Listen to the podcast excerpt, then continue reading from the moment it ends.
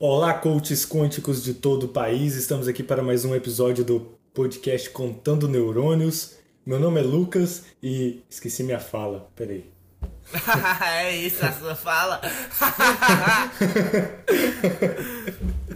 Meu nome é Luiz e eu tô pronto. Esqueci também. Bosta. Essa deve ser a sua também. É, é, quântico, é quântico. Meu nome é Luiz e eu. É, a minha onda cerebral. Sal da sua onda cerebral.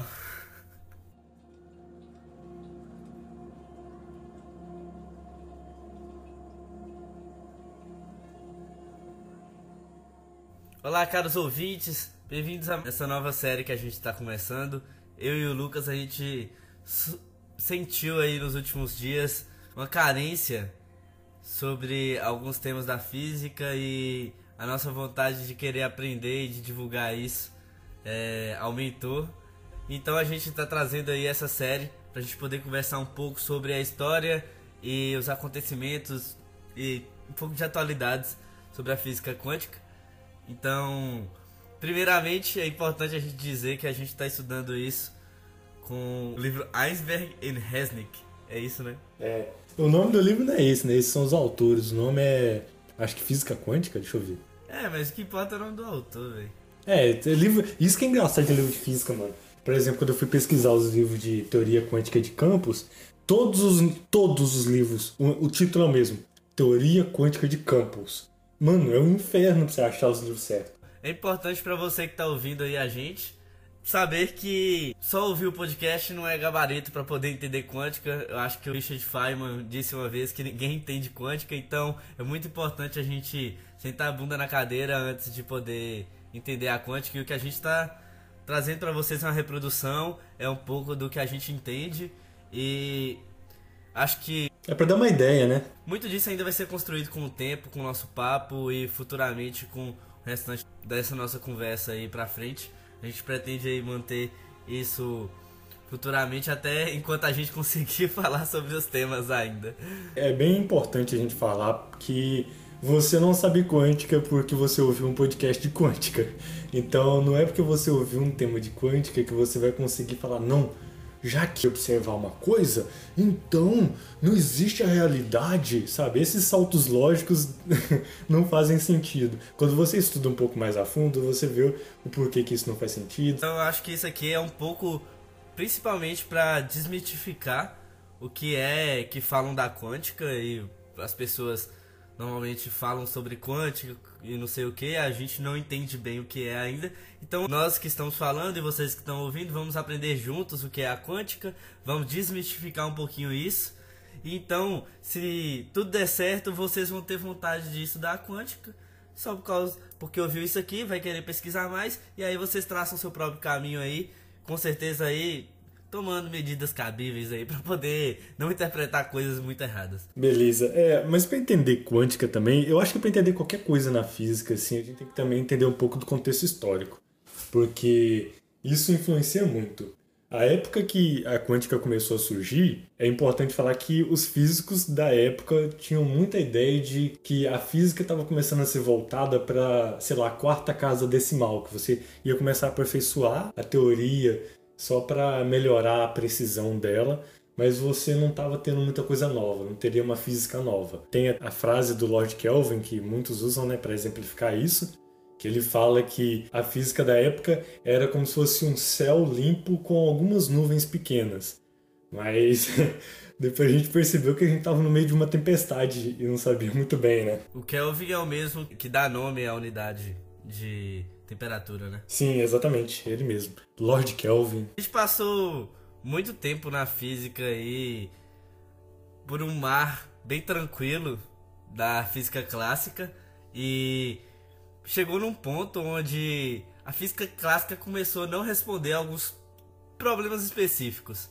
Então, a gente entra justamente onde nasce a quântica, em alguns problemas específicos da física clássica, como vocês já devem ter ouvido em alguma aula de física no ensino médio, ou sei lá. É, a física clássica, ela é muito boa para valores que são medianos, sabe? Não muito grandes nem muito pequenos, ela funciona super bem.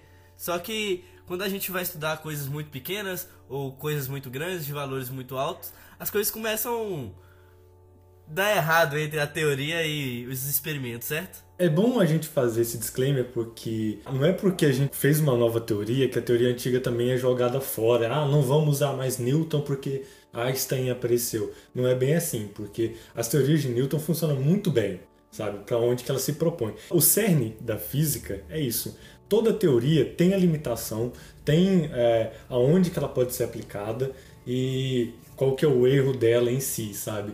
Então, por isso que quando alguém fala para você, ah, eu tenho um experimento irrefutável, isso não faz sentido. Todo experimento, é, isso é, é, quebra um pouco da lógica própria de como se fazer física e como se fazer ciência também. Então, tudo tem que ser aplicável a um certo ramo. Inclusive, algumas coisas na física e na matemática a gente só entende porque ainda não tem gabarito matemático para poder entender ainda, né? Talvez aí futuramente, se a gente conseguir desenvolver uma matemática cada vez mais refinada, algum desses problemas podem virar de cabeça para baixo. É, exatamente. Você pensa que, tipo, você tem o experimento tá ali. Os dados que você vai colher daquele experimento Beleza, você consegue, sabe? Dependendo do experimento, logicamente. Então você colheu os dados. Não necessariamente você tem uma matemática suficiente para resolver aquilo dali e descrever aquele fenômeno. Então por isso que, é, principalmente na física clássica também, surgiram muita coisa na matemática justamente por conta dos problemas físicos. Então você tem a mecânica que surge depois de com Lagrange, com Hamilton, então surgiu um ferramentário matemático muito diferente depois com as necessidades físicas, sabe? E nisso a gente hoje trouxe dois experimentos, na verdade, não necessariamente experimentos, né? É, é dois fenômenos. É, dois fenômenos que abriram a física quântica. Hoje a gente abriu essa série do nosso podcast. É, Quais são esses dois temas, Lucas? É a radiação de corpo negro e o efeito fotoelétrico. Ambos que foram ali por volta de 1900, né? A radiação de corpo negro um pouco antes e o efeito fotoelétrico um pouco depois. Interessante na física quântica como muitas das coisas foram feitas por muitas pessoas diferentes ao mesmo tempo, né? Tipo assim, o, o, o salto da física quântica é muito grande. Muita coisa aconteceu ao mesmo tempo. E esse início da física quântica, tirando a radiação de corpo negro, eu diria, a matemática é bem simples, sabe? Tipo, de 1905 até 1915, mais ou menos, a matemática não é tão complicada, até da relatividade restrita, é, que, é, que não tem uma matemática muito difícil, é basicamente geometria, você lidando com uma geometria diferente. Então, é, essa é uma coisa interessante, porque no início, assim, você vai tentando fazer algumas coisas porque não se tinha nada. E algumas coisas você faz um pouco no desespero também, como o próprio Planck disse, a gente vai falar um pouco mais por frente. Eu acho importante, então, quando a gente for falar da radiação de corpo negro, a gente destrinchar essa frase, radiação de corpo negro. O que é radiação? O que é um corpo negro? Então, primeiro, radiação, para quem não sabe, a onda eletromagnética, como o próprio nome dela diz, é composto de dois campos, o campo elétrico e o campo magnético. Pela física clássica, você explica isso, como que surge radiação eletromagnética, que quando um campo elétrico varia no tempo, isso gera um campo magnético. Então, essa variação vai produzindo um vai produzindo o outro. Por isso que a onda eletromagnética não precisa de um meio para se propagar, porque a própria variação dela mesma vai se produzindo, certo? Então, a primeira coisa que tem que compreender é isso, que a radiação eletromagnética são os campos variando. Isso é uma coisa bem importante para a radiação de corpo negro. E definir o que é um corpo negro, né? O que é um corpo negro? Corpo negro é basicamente um objeto que absorve toda a luz que é emitida sobre ele, toda a radiação. Então, você pode definir do jeito mais simples possível um corpo negro dessa forma. Que ele é um objeto que absorve toda a radiação incidida sobre ele. Então, se você está com uma luz é, incidindo em cima dele, ele vai absorver toda aquela luz. E isso é uma coisa importante. Alguns objetos é, na vida real se comportam dessa forma. O cerne do corpo negro é que é mais fácil você tratar dele do que você tratar de um objeto real que, além de absorver a radiação, ele também é, reflete ela. Então, tem vários outros fenômenos acontecendo ali. Então, é mais fácil você tratar de um corpo negro por primeiro modelo. Eu acho que o corpo negro, o nome assusta mais do que o que ele é, né, no final das contas. Corpo negro é o um nome, mas assim, nem todo corpo negro necessariamente precisa ser negro, certo? Ele é, às vezes, por consequência dessa característica dele de absorver toda a radiação que é emitida sobre ele. Mas, se ele tiver numa temperatura, ele vai emitir radiação. Então, não é porque ele absorve toda a radiação que você não consegue detectar ele, por exemplo. Porque ele diz mais sobre o tanto que ele absorve e não sobre o que ele emite, certo? Um bom exemplo de corpo negro que a gente observa é o Sol. O Sol, ele dentro de uma aproximação muito boa, ele funciona como um corpo negro, assim como por exemplo o buraco negro, que é, absorve toda a luz incidente nele. É, só que o buraco negro é muito mais complicado que isso e essa parte de radiação de corpo negro é muito mais complicada, enfim. E é complicado para a gente usar o Sol e o buraco negro para fazer experimentos, né? Por isso que a gente tenta reproduzir isso em laboratório. Sim, exatamente. Então, qual que é uma forma mais viável de se fazer isso? Por exemplo, quando começou-se a estudar a radiação de corpo negro, com a física clássica ainda, se usa um modelo de um buraco como sendo o corpo negro. Da forma que é um buraco tão pequeno que a luz incide dentro daquele buraco e fica refletindo dentro do objeto e ele vai refletindo, refletindo até que ele é completamente absorvido. Então, numa aproximação boa, isso funciona como um corpo negro, porque ele está absorvendo toda a radiação. Mas o objeto ele pode ter qualquer formato ou não? Assim, pode, mas é, é bom a gente pegar um, um objeto que facilita mais ainda o modelo, né? Então, por isso que geralmente você pega um, ou um cubo ou uma esfera, coisas que são mais fáceis de se tratar porque se você pegar um objeto muito complicado, você está piorando muito o jeito como você vai tratar matematicamente. Isso que é uma parada da física. É, tem aquelas piadas, né, que o cara chega pro físico e pede para ele ajudar ele para resolver o problema das galinhas que não estão botando ovo. Aí, com uma semana depois, ele volta e fala: solucionei o problema. Só que só funciona com galinhas esféricas no vácuo. Que é aquela piada que fala que o físico é, tira tudo para resolver. Mas isso é uma ideia muito boa porque quando você simplifica o modelo de forma que não seja muito simplificada, você tirando algumas variáveis, permite que você consiga tratar aquele modelo matematicamente primeiro, para depois introduzir as outras variáveis. Então isso funciona muito bem. E isso é que o modelo clássico da radiação de corpo negro se trata. Tá, mas sobre o experimento que você estava falando desse buraco, esse buraco então ele serve, na verdade, para a gente estudar o que tem dentro do objeto, né? Não o que tem fora. O experimento, então, proposto para é, lidar com o modelo da radiação de corpo negro é você pegar um, um objeto cúbico com um buraco e a luz que incide nesse buraco, como o buraco é pequeno, pouca luz que incide dentro do buraco vai conseguir escapar de dentro do objeto, porque ela vai ficar refletindo lá dentro e ser absorvida.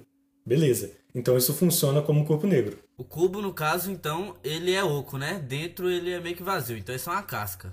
Exatamente. Ele tem ali dentro, ele é, ele é oco, a radiação vai refletindo ali dentro e sendo absorvida. Porque o buraco é muito pequeno, então a probabilidade do raio de luz ficar refletindo e voltar exatamente pelo buraco é muito pequena. Logicamente que vai ter raios que vão fazer isso. Mas numa aproximação, dá pra gente tratar como sendo um corpo negro.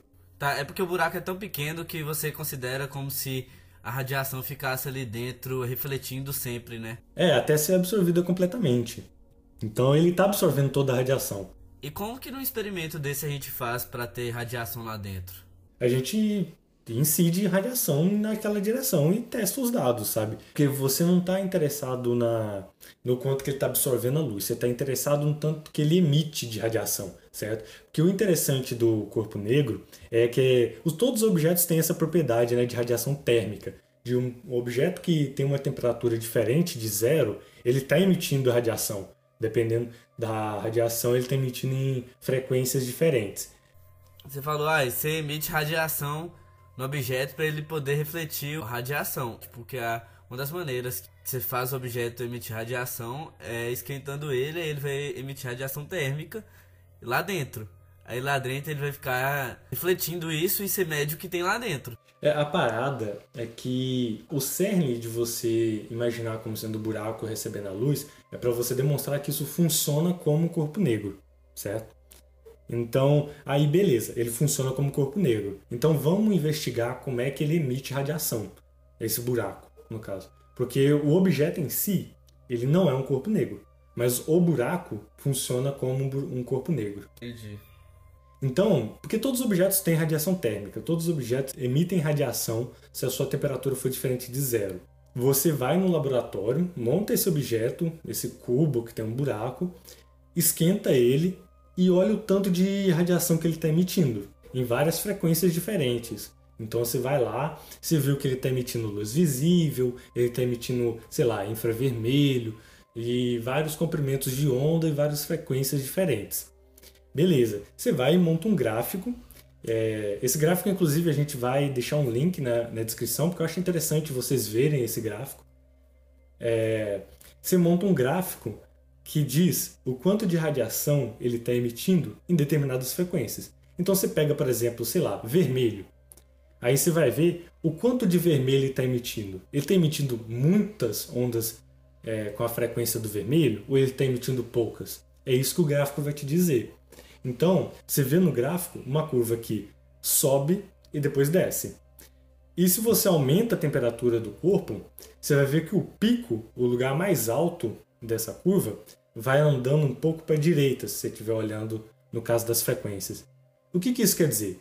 Isso quer dizer que se você esquenta um corpo a uma temperatura mais alta, ele vai emitir mais radiação naquela frequência.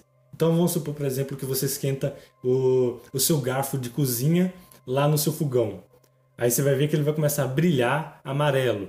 Então ele está numa certa temperatura e está emitindo mais amarelo do que as outras cores.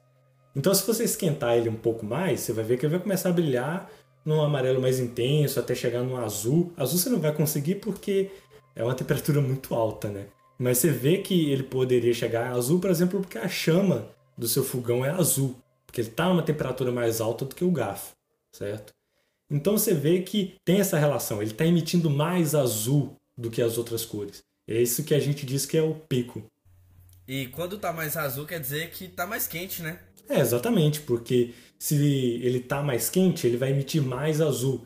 É isso que o gráfico vai te dizer, ele vai te dizer o quanto daquela frequência está sendo emitida. Se, é, se tem muita radiação azul, se tem muita radiação vermelha, ou se tem muita radiação infravermelha, etc.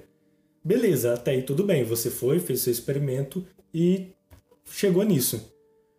Então, qual que era o modelo teórico para explicar isso usando a física clássica. Esse é um modelo um pouquinho complicado, a gente vai tentar não abordar muito as equações, explicar a ideia mais ou menos. Então vamos imaginar o seguinte: você tem aquele cubo e você quer medir o quanto de energia que aquele cubo emite, ou a densidade de radiação que aquele cubo está emitindo, densidade de energia.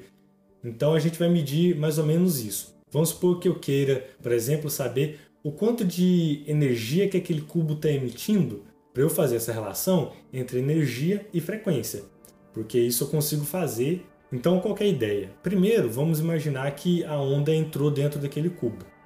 Você não tem como fazer uma onda eletromagnética partida na metade, ou ela está inteira no seu comprimento de onda, ou ela não está lá dentro.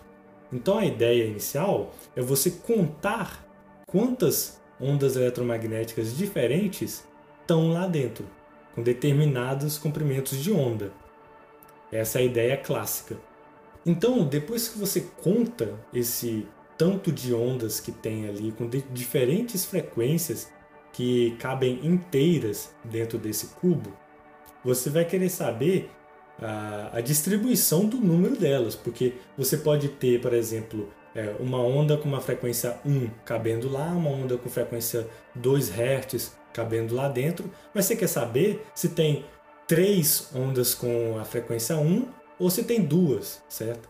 Então você usa é, na física clássica, por exemplo, uma coisa que é a questão da distribuição de Boltzmann. Para quem não sabe, a distribuição de Boltzmann ela lida com a questão de muitas coisas. Quando você tem um, sistema que tem muita coisa, ela te dá mais ou menos a, a energia média, por exemplo, daquele sistema, utilizando a, a formulinha dele lá, a equação.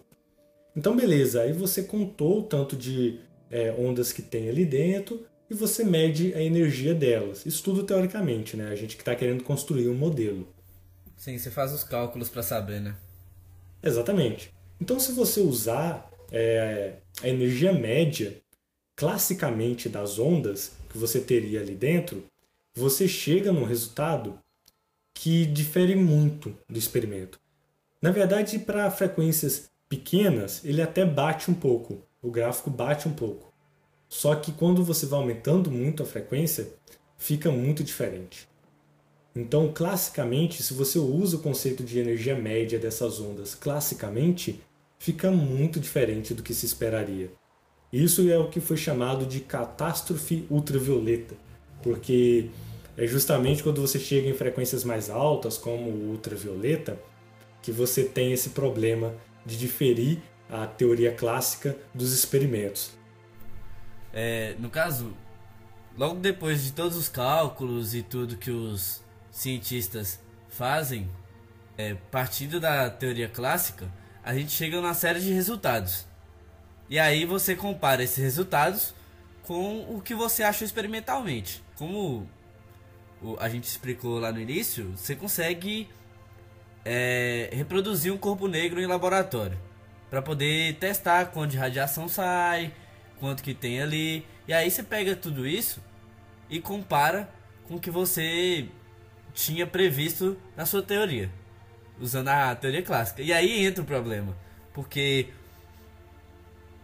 a teoria clássica, o que acontece com as frequências e a radiação que é emitida por aquele corpo é muito diferente do que era esperado no experimento.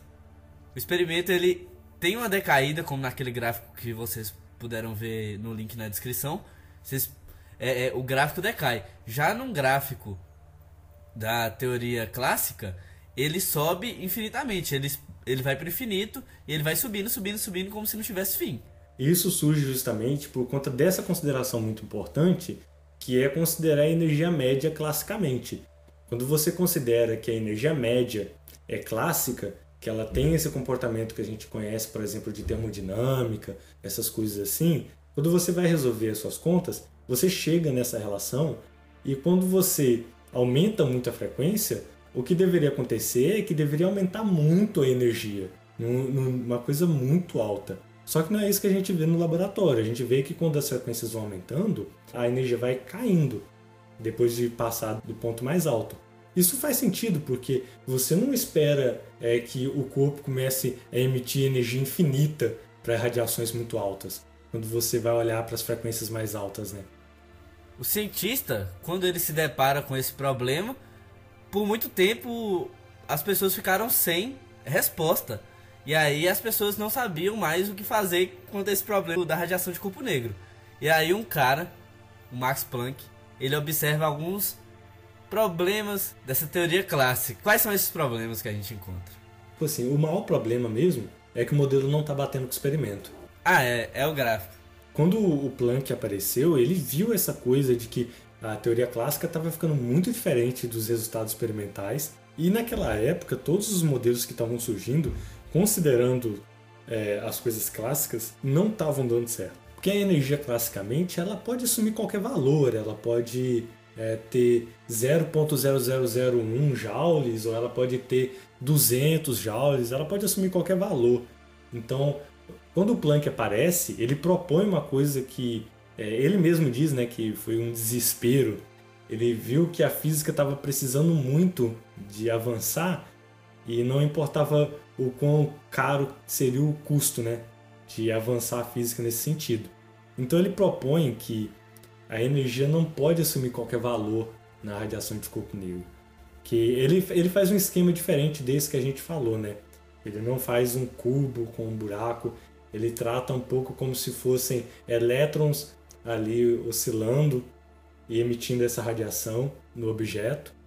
E ele fala que a, a energia desses osciladores, para quem não sabe, oscilador é o que fica repetindo, ele fica indo e voltando, indo e voltando, ou girando, certo? Que aí seria um oscilador. Sempre fazendo o mesmo movimento no mesmo tempo. É um oscilador. Exatamente, e obedecendo uma, um seno ou um cosseno, alguma coisa assim. Um ciclo. Ele sempre tem um ciclo muito bem é, formado. Então ele sempre vai repetir esse ciclo. É, exatamente. Então ele estabeleceu que a energia desses osciladores não poderia assumir qualquer valor. Ela deveria assumir valores múltiplos. É como se é, valores discretos. Você imagina, por exemplo, que antes ela podia ser qualquer valor, 0.001, 0.002. Ele chega e fala que não. Ela só pode assumir valores como 0, é, E, 2E, 3E, 4E e múltiplos inteiros, ou seja, você tem um, uma constante ali que vai variando em múltiplos inteiros, ela não pode ser quebrada. Então, se você fosse pensar, por exemplo, num gráfico de energia, em vez de você ver uma linha reta, você veria pontos.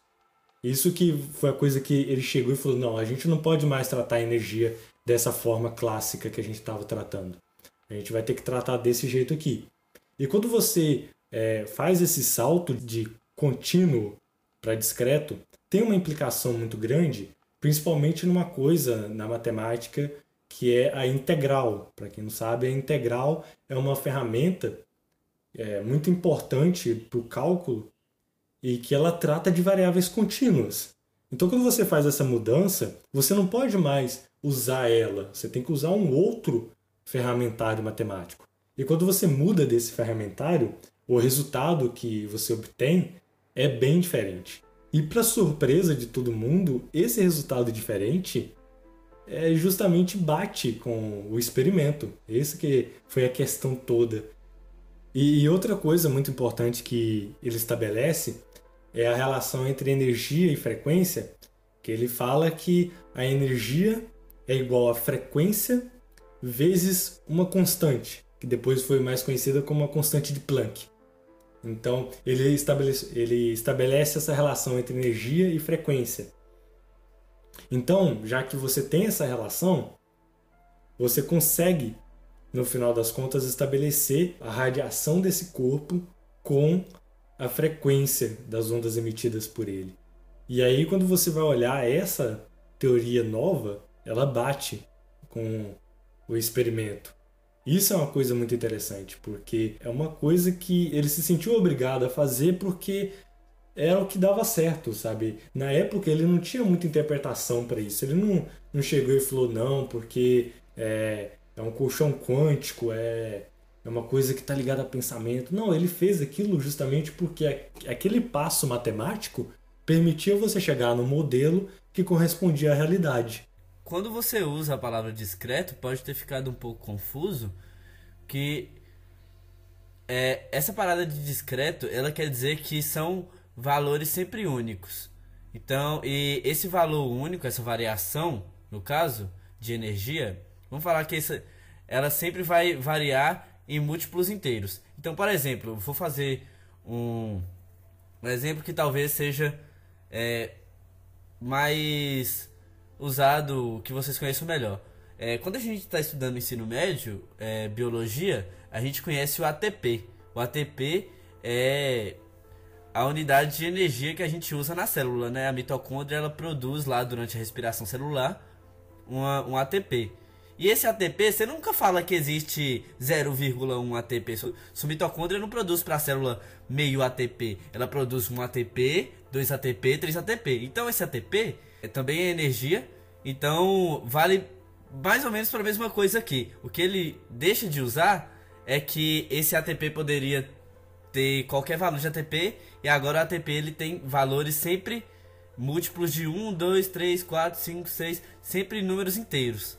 Então, é, o que ele faz é definir que essa energia que é, que é produzida pela onda, ela sempre está ligada diretamente a um múltiplo desse, dessa energia, dessa variação energética. Foi uma boa explicação? Foi, foi sim, foi muito boa. E justamente, então, e depois ele faz esse outro passo de ligar a energia com a frequência.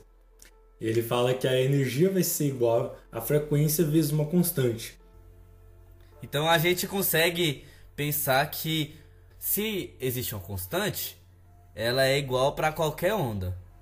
Então, o que define que uma onda é mais energética de outra é a frequência. Aí você vai se perguntar, porra, mas quando eu vou na minha vida real, a energia não, tá variando é, de coisa. Ela não tá pulando, sabe? Você não vê um objeto que tá oscilando e do nada a, a velocidade dele pula, fica saltando. Você não vê isso, você vê uma coisa suave. O objeto vai variando suavemente a velocidade dele, a energia dele. Quando você vê um carro acelerando e gastando cada vez mais energia para poder ficar mais rápido, você não vê o carro, ele tá a 10 km por hora, daqui a pouco ele tá a 20. Ele vai subindo aos poucos. Ele vai subindo. Ah, é, você não vê isso. Aí você deve se perguntar nesse momento, tipo, ah, porra, mas isso não tá errado, não? Tipo assim, teoricamente. Porém, a, a coisa importante de se perceber é o valor dessa constante. É uma coisa muito pequena é 6,6 vezes 10 elevado a menos 34, se não me engano. Joules, que é unidade de energia. Joule segundo. Então, o valor dessa constante é muito pequeno. Então, você pensa que a variação ela é discreta, ou seja, ela varia em números inteiros, mas ela varia muito pequenamente, ela, varia de um número muito pequeno, porque o valor dessa constante é muito pequeno. É um valor de 10 a menos 34, então é 0,34 seguido de 34 zeros, 1. No caso, 6. Mas enfim. Então, é um valor tão pequeno que por dia a dia você não consegue perceber isso. É impossível, sabe? Porque a gente vive em um mundo onde as coisas são grandes, mas quando você vai observar pequenas pequenos átomos, pequenas moléculas, coisas bem pequenas. Isso faz diferença. É, você vai ver que isso faz diferença porque ele é muito pequeno também. Então, essa energia para uma coisa que é muito pequena faz uma puta diferença. Exatamente. É isso que é muito, muito importante. É ordem de grandeza. Uma coisa muito importante na física é você saber lidar com ordem de grandeza. Porque é, é, é justamente por isso que você não usa as leis de Newton para calcular o movimento de um elétron em torno do átomo. Porque vai dar errado, porque a ordem de grandeza não é essa. A ordem de grandeza de Newton é a ordem de grandeza do dia a dia, sabe? Então, por isso que deu errado, por isso que a mecânica quântica surge, porque a ordem de grandeza que ela lida é outra. Então, por isso também que não faz sentido você falar que o seu pensamento altera a realidade por conta da física quântica, porque não é isso que ela lida, não é essa ordem de grandeza. É, uma coisa importante dizer é que o, a física quântica também não está preocupada em somente mudar o mundo, ela está preocupada com outras coisas. É. Isso aí é uma coisa que as pessoas leem e aí as pessoas tomam para si e acreditam nisso. É diferente. A pesquisa aqui não diz isso. A pesquisa diz que valores discretos para coisas discretas. O que acontece é que as pessoas têm fé nisso, entendeu? As pessoas tomam isso para si e acreditam fielmente nisso. Então isso que a pessoa faz não é com base na ciência, é no base que ela acredita, ela só usa a ciência como base. E pra você ter uma ideia de como que isso importa, até em fenômenos que são microscópicos, você não pode usar, dependendo do fenômeno, a física quântica, sabe? A, a usual. Por exemplo, quando você vai lidar de é, material como sólidos, é, metais, essas coisas assim, é, dependendo do fenômeno, você não pode usar a física quântica usual porque tem muito elétron, tem muito átomo. Então, tem até um, um artigo que é, o nome é Mais é Diferente. É, o que ele fala ali, basicamente, é que muita coisa se comporta diferente de pouca coisa, certo? Então, você usar física quântica para falar sobre pensamento, essas coisas assim, velho, física quântica não se aplica nem a tipo é, movimento de corpos, não tem como você calcular, até porque é um número absurdo, absurdo de átomos e elétrons. Então, a física quântica de Schrödinger não consegue calcular analiticamente nenhum átomo com 4, 3 elétrons. Então, achar que ela pode falar sobre o seu pensamento é. Enfim. Outro efeito que é observado na radiação de corpo negro é justamente é, uma coisa que acontece nas estrelas, que a gente já vinha falando, que a estrela ela pode assim, se aproximado ser considerado um, um corpo negro.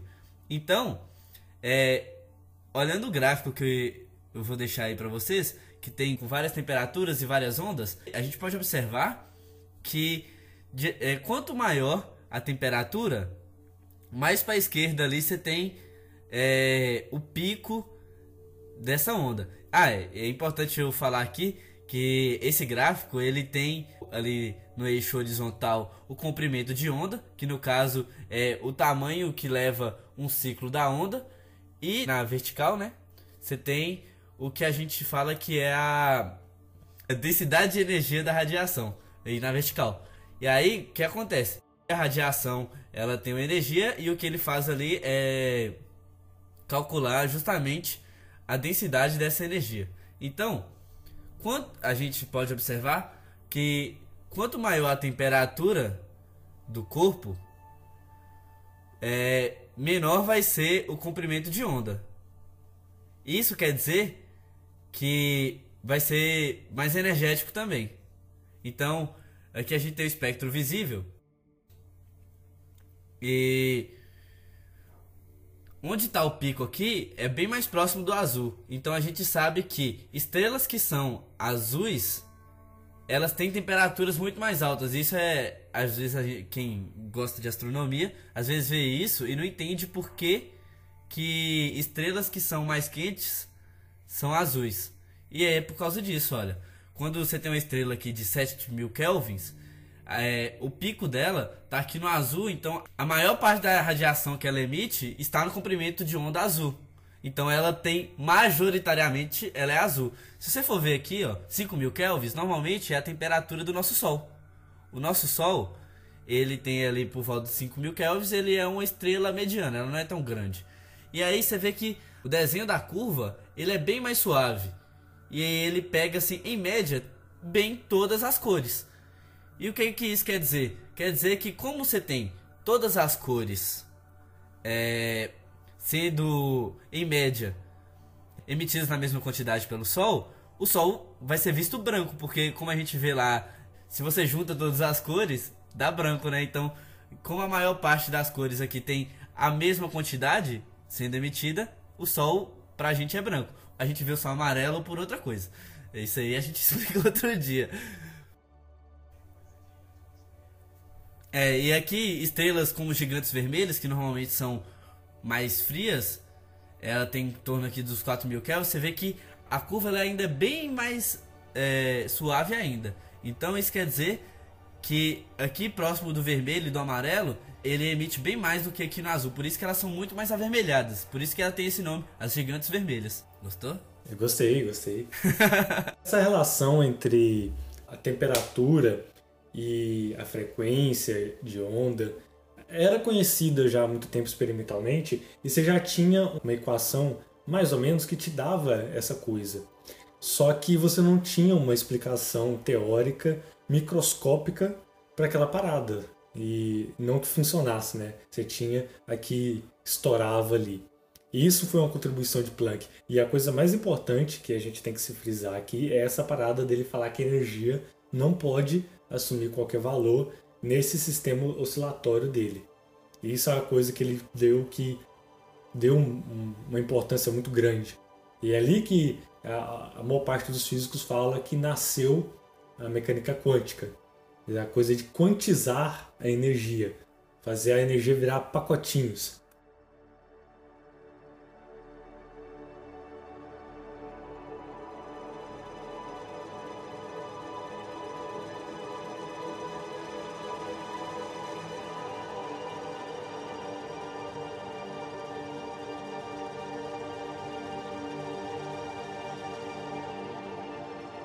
Então, pessoal, é, continuando falando aqui um pouquinho do Planck, a gente sabe que ele foi um cientista muito importante ali durante o século XIX e que ele foi meio que um padrinho ali, um grande amigo de uma figura muito conhecida, um físico pop ali também dos meados, ninguém nada, ninguém menos que Albert Einstein. Mas você me pergunta. Alberto Pedra. Isso mesmo. Por que que Alberto Pedra, Albert Einstein, estaria aqui nesse tópico sobre quântica? Porque a gente conhece ele pela relatividade. Não é? A, a velocidade da luz, 300 não sei quanto. E aí, Lucas, por que que ele está aqui? Porque ele teve uma contribuição muito importante com outro fenômeno da natureza, que é o efeito fotoelétrico, né? Que você imagina o seguinte experimento. Você imagina que... Você... Calma, e, e não, vamos, vamos... E mais importante, poucos sabem, mas o efeito fotoelétrico foi que deu o Nobel para Einstein é, e não a relatividade. Exatamente, exatamente. Não, ele não é, ganhou é, pela relatividade, ele ganhou pelo efeito fotoelétrico. A relatividade provavelmente é o que as pessoas mais conhecem sobre ele, mas o efeito fotoelétrico que gerou um Nobel pro, pro Einstein e é por isso que ele está aqui no nosso podcast. Bem-vindo, Einstein. o, Pode continuar. O, o, efeito fotoelétrico, você tem um experimento é, muito bom para exemplificar ele, né? Você imagina que você tem duas placas uma placazinha pequenininha onde que você vai ficar jogando luz e uma outra placa, tipo um cone, que vai captar alguns elétrons que vão sair dessa outra placa. Então, classicamente, o que se esperaria? Se esperaria que a luz iria incidir sobre o elétron, por exemplo. Como você sabe que a luz, igual a gente falou, ela é uma variação do campo eletromagnético, ela vai aplicar uma força nesse elétron. Então o elétron ele vai começar a ganhar uma energia ali. Então ele vai ser arrancado daquela placa e dependendo da energia que ele for arrancado daquela placa, ele vai chegar na outra placa. E aí você coloca lá um, um amperímetro para medir qual é a corrente que vai passar por ali, né? Para ver se tem corrente ou não. Então o que você está me dizendo é que a gente esperava que quando a gente aplicasse luz em uma placa que tem um potencial ali, e esse potencial ele não está gerando a corrente ainda, quando eu aplico a luz, ele vai a, a luz vai fazer com que gere corrente? Você pensa o seguinte, classicamente, é, não importaria o quão fraca fosse a luz, ele deveria é, conseguir dar energia suficiente para arrancar aquele elétron. E também tem outra coisa que a luz, por exemplo, se ela for muito fraquinha, ela vai demorar um tempo para dar energia para aquele elétron. Então você esperaria que quando você fosse montar o seu experimento e começasse a ligar a sua luz, ele demoraria um tempo, pelo menos um pouco de tempo, né, para que esses elétrons começassem a sair de uma placa e ir para outra. Então você esperaria que demorasse um tempo. Só que quando você vai lá no seu experimento, vai medir lá, você vê que não tem esse tempo. É praticamente instantâneo. Tipo assim, para efeitos práticos e teóricos, é instantâneo. Então, esse já é um ponto da teoria clássica. Esse problema ele foi experimentalmente observado por Hertz, né? Exatamente. E não inicialmente por Einstein. Hertz é o cara que dá nome para unidade de frequência. É, é, que aí é quando seu professor chato ficava lá falando Hertz, Hertz. Então, é, justamente é o nome de um cara. E esse cara foi quem observou isso. E ele observou essa diferença. Esse problema que era por que então que quando você aplica uma intensidade fraca de luz, por que que instantaneamente sai o elétron? Porque o elétron, quando você joga uma luz nele, você está excitando ele, igual eu falei, você está gerando um campo elétrico e magnético em cima dele, então vai gerar uma força elétrica, uma força magnética, que vai dar energia para ele, vai excitar ele. Então ele vai ser arrancado. É, e acelera o elétron, né? Exatamente, vai acelerar ele. Então é isso que deveria acontecer classicamente, né? É, e, tipo... Então você tá me dizendo, me confirma uma coisa, você tá me dizendo então que se eu pegar lá a placa lá com potencial e aplicar a luz nele, eu consigo arrancar um elétron só com a luz? Exatamente, exatamente. E o que você deveria esperar, por exemplo, é que se você aumenta a intensidade da luz, a energia cinética que os elétrons saem dali, ou seja, a velocidade que eles vão sair dessa placa, deveria ser maior, porque a intensidade fala justamente sobre a amplitude da, da onda, da onda de luz. Então deveria absorver mais energia e sair dali com uma velocidade maior. Só que não é isso que a gente vê no experimento. A gente vê no experimento que essa relação com intensidade não é bem assim não. A gente vê que você pode colocar uma intensidade muito alta, que dependendo da frequência, não acontece nada. Isso que é uma coisa que assustou um pouco, porque você colocava uma frequência, é, uma determinada frequência, e aplicava uma intensidade alta, e deveria acontecer alguma coisa, classicamente. E não estava acontecendo. Você não via a corrente gerando ali. Vamos diferenciar então. Na teoria clássica, eles levavam muito em conta a intensidade que a gente dava na luz, certo? E isso era muito importante para a gente saber se o elétron ele era excitado ou não.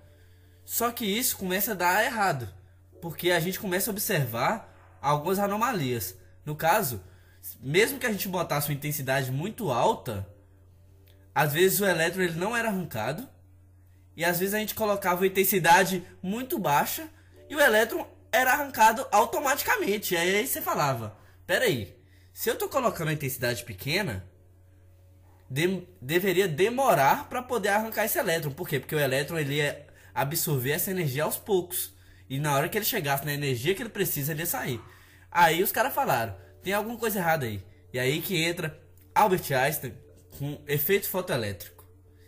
Ele observa então que o que era importante ali não necessariamente seria a intensidade, e sim a frequência que a onda tem.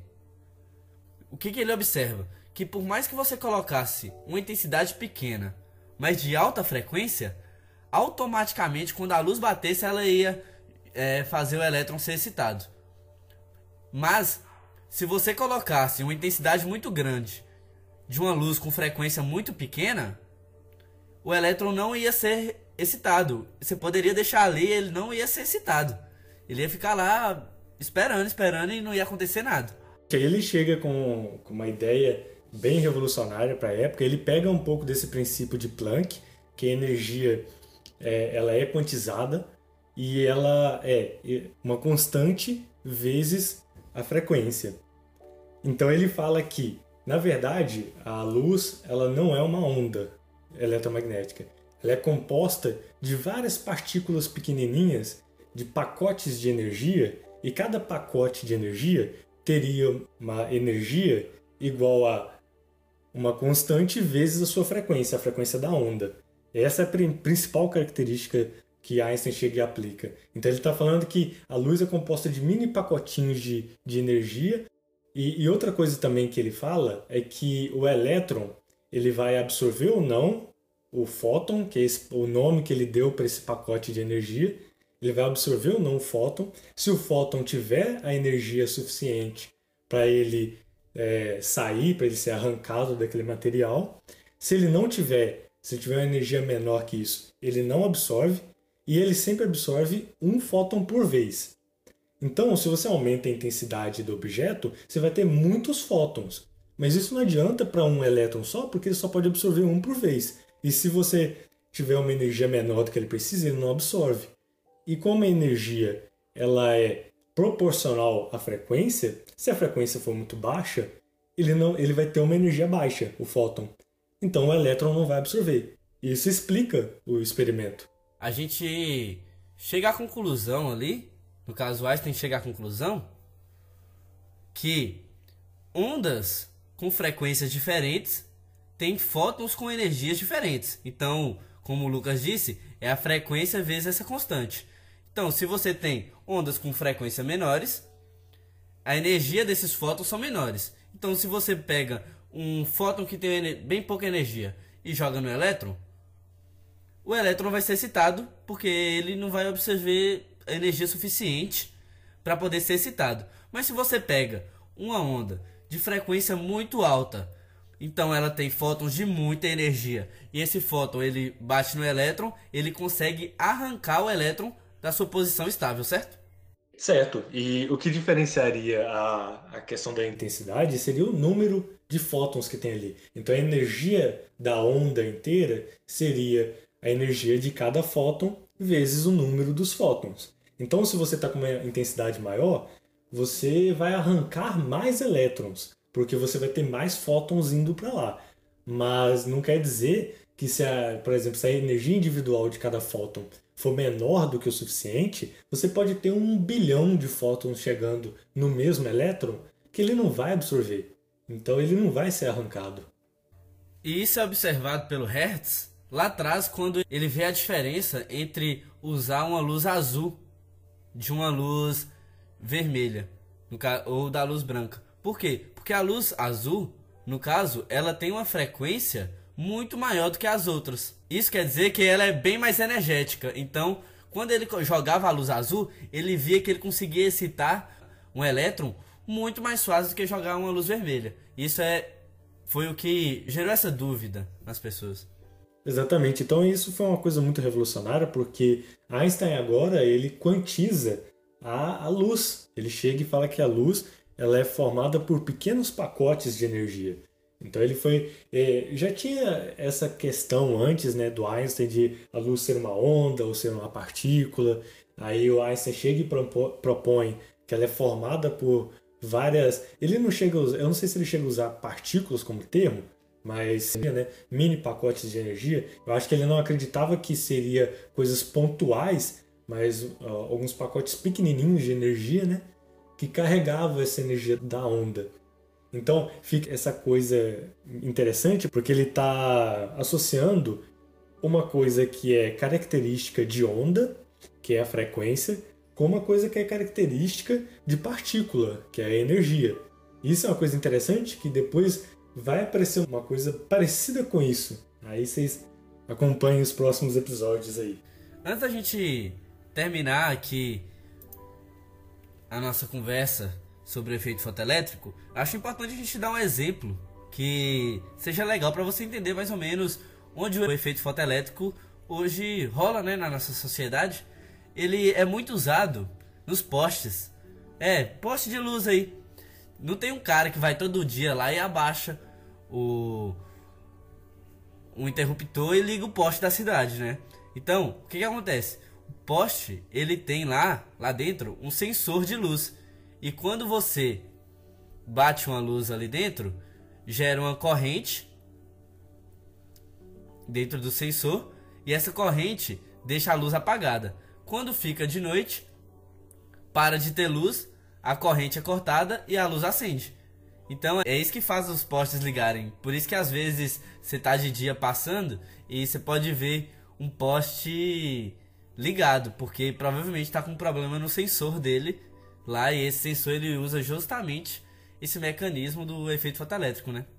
É, exatamente. Se você mirar um laser no sensor também, você apaga o poste. Ah, então era por isso que a galera comprava laser antigamente. Não entendi. Sim. E, e células fotovoltaicas também utilizam o efeito fotoelétrico para fazer energia solar, né? Ah, é? Sabe aquela porta que quando você se aproxima da, da porta ela abre sozinha? É a mesma coisa. Então, tipo, quando você se aproxima, ele tem um emissor de, de, de luz em cima, né? Só que a, você não vê porque é uma, uma luz que não está no visível, então não é uma luz, é uma radiação, né?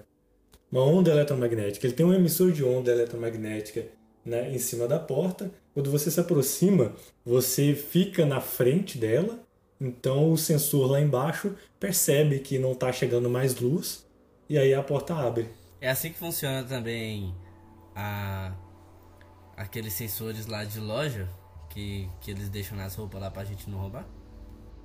Não sei, mas talvez. Tem muitas aplicações. Efeito fotoelétrico é muito aplicado.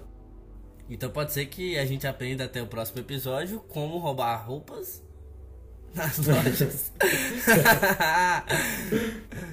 Tem outra pergunta. Se a gente consegue arrancar elétrons com a luz, se eu deixo o carro o dia inteiro no sol, por que, que eu não tomo um choque quando eu pego nele? Então, na verdade, pode acontecer de você tomar choque quando você vai pegar no carro sem você deixar o carro no sol o dia inteiro. Porque se ele ficar sendo bombardeado muito tempo por por determinadas. Porque o Sol tem muitas ondas ultravioleta. Então ele tem ondas carregadas. Tanto que é por isso que você usa protetor solar. Porque essas ondas conseguem arrancar elétrons da sua, do seu corpo, da sua pele, e isso danifica a sua pele. O DNA. É, exatamente. Então, isso pode acontecer com o carro também. Então, se ele vai perdendo muitos elétrons, e ele fica uma um pouco uma falta de elétrons, ele, ou seja, fica carregado é, positivamente, quando você mete a mão ali, você vai tomar um choque de leve, sabe? Mas assim, é um pouco raro de acontecer, mas pode acontecer sim.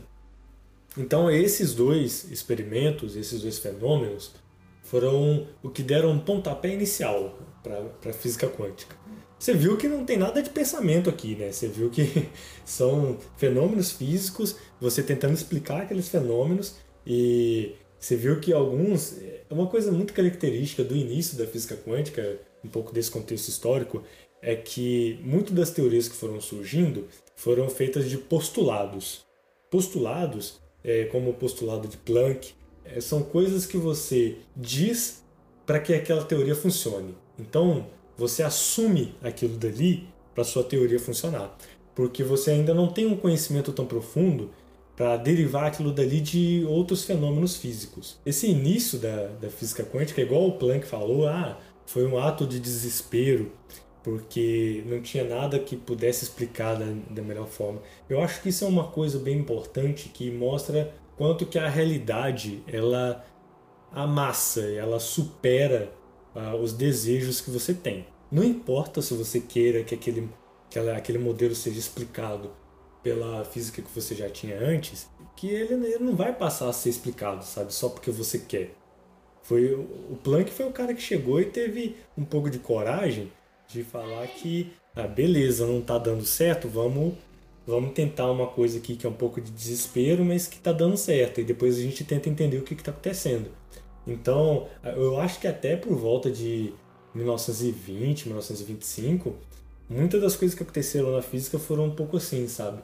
Que foi surgindo novas teorias para explicar aqueles fenômenos e você não pensava muito bem sobre as implicações delas, porque você ainda não compreendia muito bem aquilo dali. Depois foram dadas outras interpretações, né?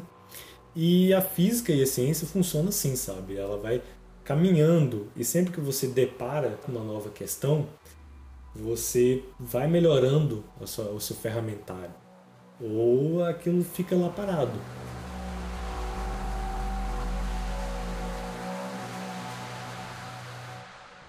Então é isso, galera. É, até o próximo episódio. Muito obrigado para todos que assistiram até aqui. E ouvi dizer. É, tô aqui prometendo até o último episódio dessa série, vocês vão aprender a fazer um colchão quântico em casa.